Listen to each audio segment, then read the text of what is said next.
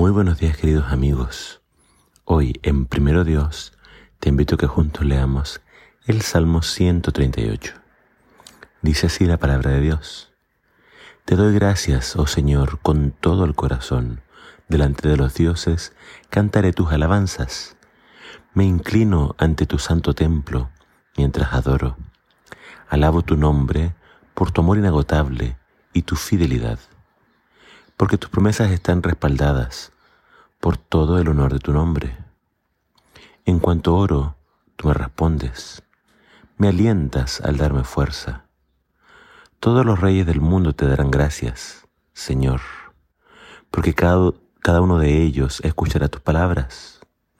Así es, cantarán acerca de los caminos del Señor, porque la gloria del Señor es muy grande. Aunque el Señor es grande, se ocupa de los humildes, pero se mantiene distante de los orgullosos. Aunque estoy rodeado de dificultades, tú me protegerás del enojo de mis enemigos. Extiendes tu mano, y el poder de tu mano derecha me salva. El Señor llevará a cabo los planes que tiene para mi vida, pues tu fiel amor, oh Señor, permanece para siempre. No me abandones, porque tú me creaste. Este es un salmo de David. Y por la forma en que David escribe, pareciera que él no se encuentra en Jerusalén, ya que habla de que al orar, él se postra en dirección a Jerusalén. Entonces, si no estaba en Jerusalén, quizás estaba huyendo, como lo hizo gran parte de su vida, de sus enemigos. Y exactamente acá nos habla de enemigos, enojados que lo persiguen. ¿Qué hacía David en momentos difíciles de, tanta persecución y tantos peligros? Él oraba, oraba a Dios y la oración lo fortalecía. Y acá Él nos habla con confianza, con seguridad de que Dios lo va a proteger. ¿Y por qué estaba David tan seguro de que Dios lo iba a proteger? Porque él sabía que Dios tenía un plan para su vida.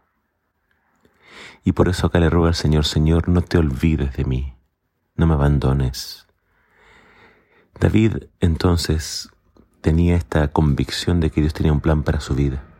Y claro, él había sido ungido rey, y aunque tardó mucho tiempo en llegar a ser rey, si el profeta lo vino a ver y lo ungió rey, es porque eso iba a ocurrir.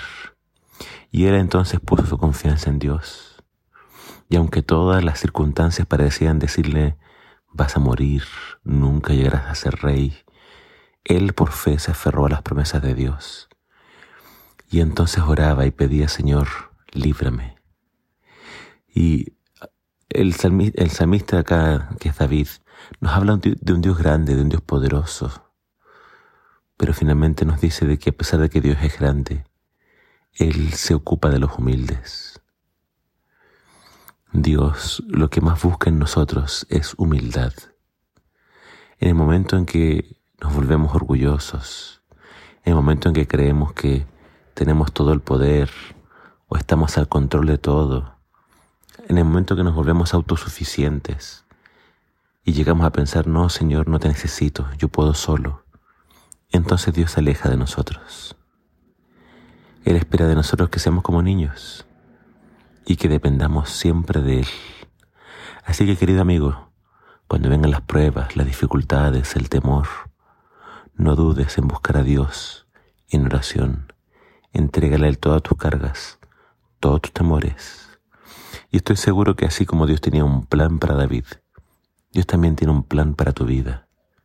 Dios tiene un plan para mi vida. Así que confía, Dios está al control y Él nos dará la paz y la seguridad en el momento de la aflicción. Que el Señor te bendiga.